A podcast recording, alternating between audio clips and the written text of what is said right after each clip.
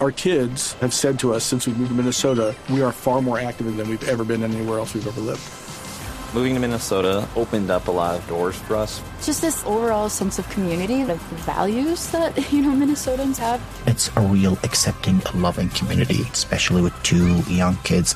See why CNBC ranks Minnesota number four best state to live and work. A great place to work, an even better place to live. ExploreMinnesota.com slash live.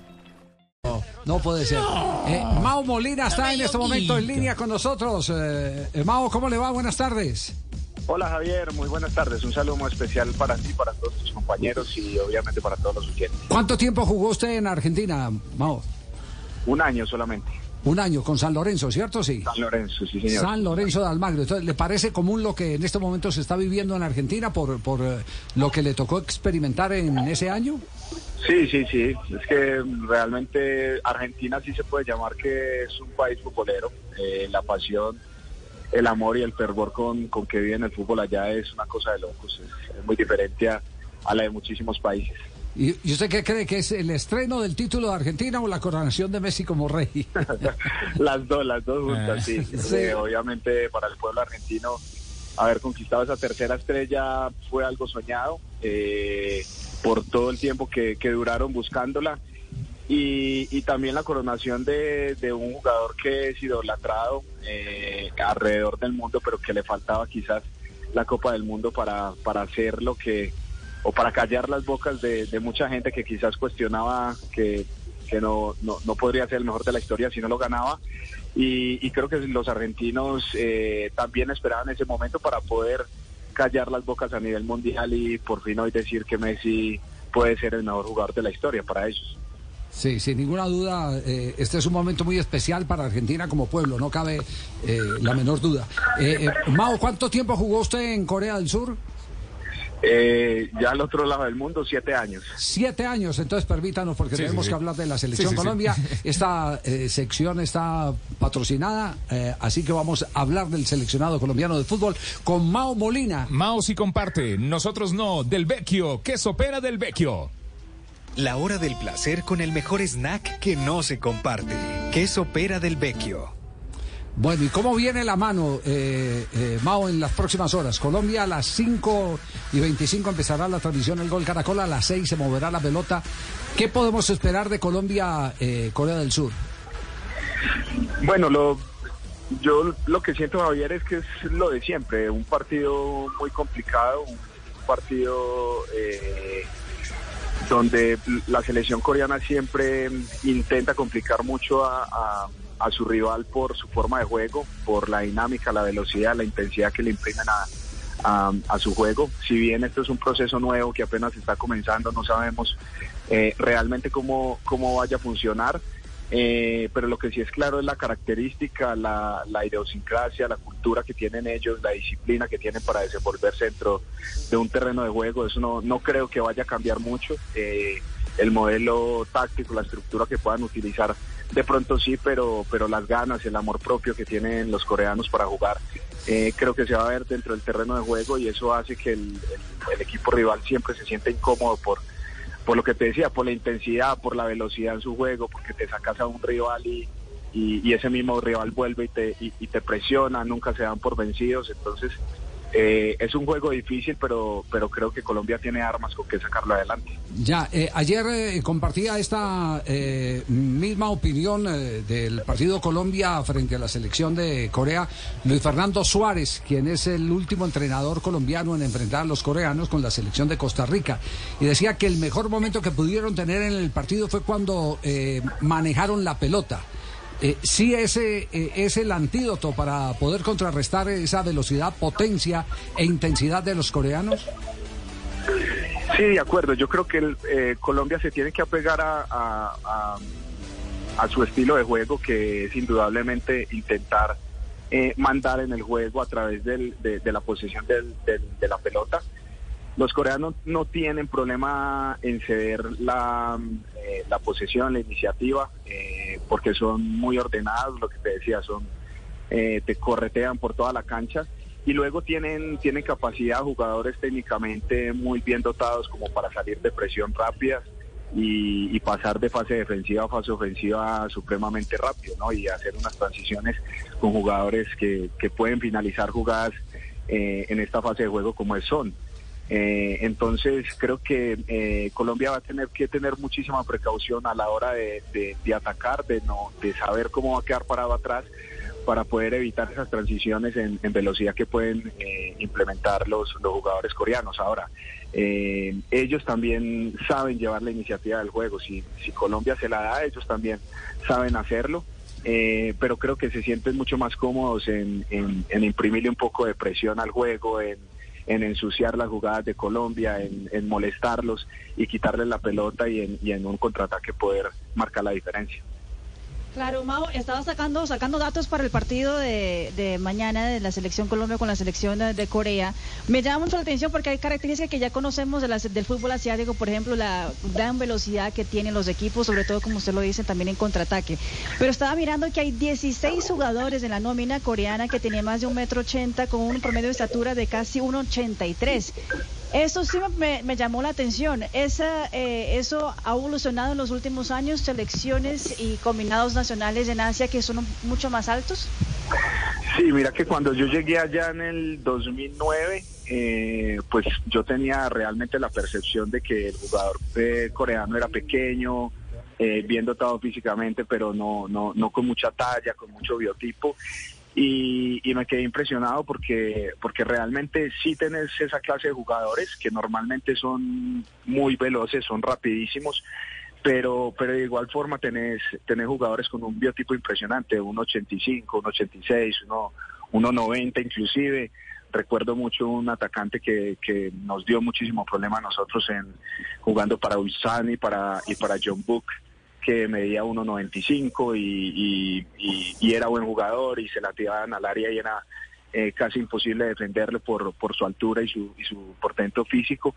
Entonces, eh, yo me vine impresionado por eso, porque no, no es tan así que son, son todos pequeñitos. Y los que son pequeños, vuelvo y te repito, son muy veloces y, y los que tienen buen portento físico, pues eh, de igual forma desde, desde niños son rápidos, son, son, son fuertes y, y bueno, tienen otros- atributos que ayudan a, la selección coreana a ser un poco mejor. Mao, eh, ha- hay un hay un conferencista muy famoso que se llama eh, Yokoi Kenji eh, y, y él habla mucho de la disciplina oriental Eh, eh, y esa disciplina oriental se puede decir que los coreanos son así de disciplinados también en el fútbol, es decir, el orden táctico es muy apegado a esa disciplina, eso es lo que hace más compleja a esta selección coreana hoy en día.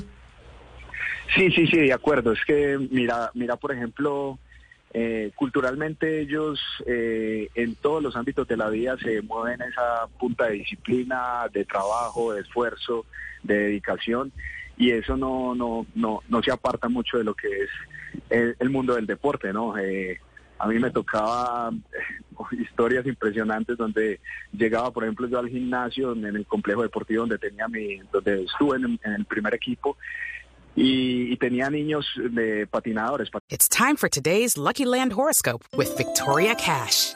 Life's gotten mundane, so shake up the daily routine and be adventurous with a trip to Lucky Land. You know what they say. Your chance to win starts with a spin. So go to LuckyLandSlots.com to play over 100 social casino-style games for free for your chance to redeem some serious prizes. Get lucky today at LuckyLandSlots.com. Available to players in the U.S., excluding Washington and Michigan. No purchase necessary. VGW Group, void or prohibited by law. 18 plus terms and conditions apply. de hielo y llegábamos al gimnasio a las tres y media y los chicos estaban saltando en una pierna, niños de 8 años, 9 años, saltando en una pierna 20 minutos. Luego pasaban a la otra pierna y otros 20 minutos. Y, así duraban haciendo trabajos en el gimnasio por una hora y media más o menos. Luego salían a trabajo eh, afuera en la pista de atletismo y luego iban a entrenarse ya en la, en la, en la pista de hielo. Y nosotros terminábamos nuestro entrenamiento, nos íbamos para el sauna eh, y volvíamos y los chicos todavía estaban entrenando. O sea, la disciplina ya es, es una cosa impresionante y el futbolista, si bien no se puede entrenar de esa forma por, por, por las demandas físicas, pero, pero sí la disciplina es muy rígida y se hace lo que diga la entrenadora a- al pie de la letra y, y desde, desde los menores, porque allá el tema es muy jerárquico, desde los menores eh, eh, empiezan a tener un respeto muy muy marcado por los por los mayores y se hace lo que ellos digan. Entonces la línea la bajaba el entrenador, después los jugadores eh, mayores transmitían el mensaje y se hacía eh, exactamente lo que ellos decían. Entonces, quizás en, en, el tema táctico no es que sean muy rígidos, porque ellos eh, son aguerridos, son fuertes, son de esos que basan más su juego desde desde eh, el esfuerzo físico y, y, la demanda energética dentro de, dentro del campo. Eh, pero si el entrenador te dice que tienes que hacer 10 recorridos por la banda, ellos van y lo hacen eh, exactamente como el entrenador lo dice. Mao, ¿qué decir del estadio donde jugará Colombia? Estaba revisando, usted allí jugó varios partidos, incluso marcó un gol en 2010 jugando para Seognam. ¿Cómo es la cultura futbolera en la ciudad de Ulsan? Pues mira, Ulsan es, eh, diría yo, que es la tercera ciudad de, de, de fútbol en, en, en, Corea. La primera es obviamente Seúl, segunda puede ser Jeonbuk, que es el equipo hoy más ganador de, la liga coreana, y la tercera es Ulsan. Ulsan eh, ya fue campeón de, Asia Champions League, inclusive con un colombiano, Steven Vélez, en su formación. En, en, sus jugadores, pues sus jugadores, eh, eh, pertenecía a ese equipo. Y, y, hoy en día Ulsan es, es creo que en estos últimos años uno de los equipos más fuertes eh, en Corea. Eh, tanto Jeonbuk como Ulsan son dueños la multinacional Hyundai y, y le han invertido muy buen dinero y, y hoy en día eh, entre estos dos clubes se han compartido los títulos. Entonces hoy en Corea creo que Ulsan se ha, eh, podría estar ya a la par de, de, de Jeonbuk y así su gente responde yendo a los estadios a ver su equipo, aunque cabe destacar pues que, que el fútbol lastimosamente no es el primer deporte en Corea, sino el béisbol. Ah, vea pues. Eh, y, y, una, una inquietud que tiene que ver con un tema que tocamos ayer eh, en el programa y es las diferencias horarias de los equipos que visitan, especialmente los eh, de Sudamérica. Uruguay prácticamente va a ir a jugar contra Japón con, con, con un equipo, digamos lo que mixto, combinado, no mixto, sino combinado. nosotros tenemos jugadores que tienen diferencias de acuerdo donde están entre 6 y 14 horas. Eh, es muy complicado, muy complicado. Eh, es una desventaja total y absoluta eh, frente a, Corea el llegar en esas condiciones con el reloj biológico alterado.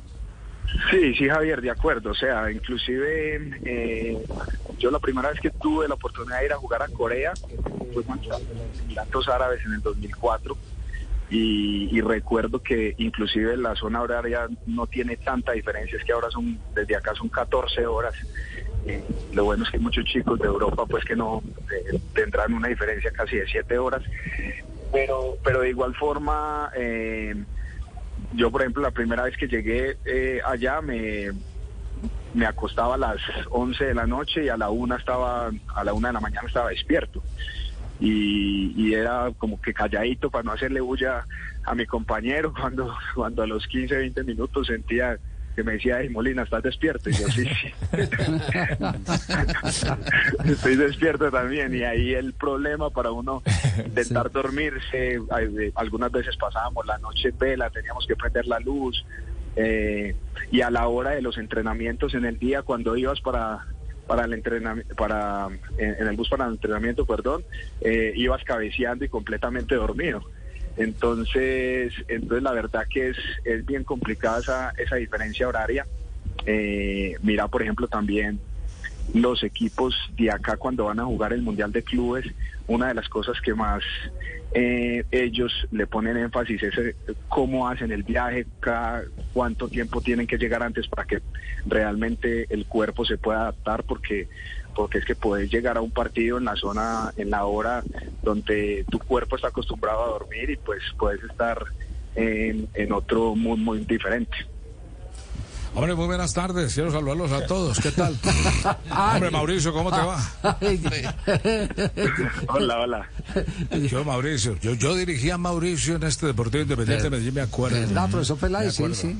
Hombre, yo le se acuerda los goles olímpicos de Mao o qué? Goles olímpicos, pero él hablaba de que cabeceaba en el bus y, en- y no cabeceaba ni en un velorio este Mauricio Moreira.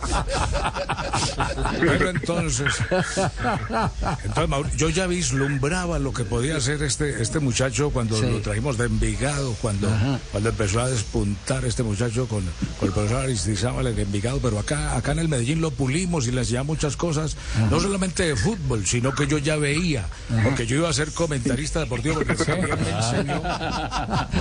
Y yo dije, este Mauricio también le vamos a enseñar muchas cosas. Un abrazo, Mauricio, de acá de Jericó. Profesor, un muy buenas tardes, un abrazo. No, muchas gracias, un abrazo y, y estaremos estaremos pendientes, eh, por supuesto, de- del ¿Cómo ha desarrollo del este juego. muchacho, no, Javier? Our kids have said to us since we moved to Minnesota, we are far more active than we've ever been anywhere else we've ever lived. Moving to Minnesota opened up a lot of doors for us. Just this overall sense of community, of values that, you know, Minnesotans have. It's a real accepting, loving community, especially with two young kids. See why CNBC ranks Minnesota number four best state to live and work. A great place to work, an even better place to live. Explore Minnesota.com slash live.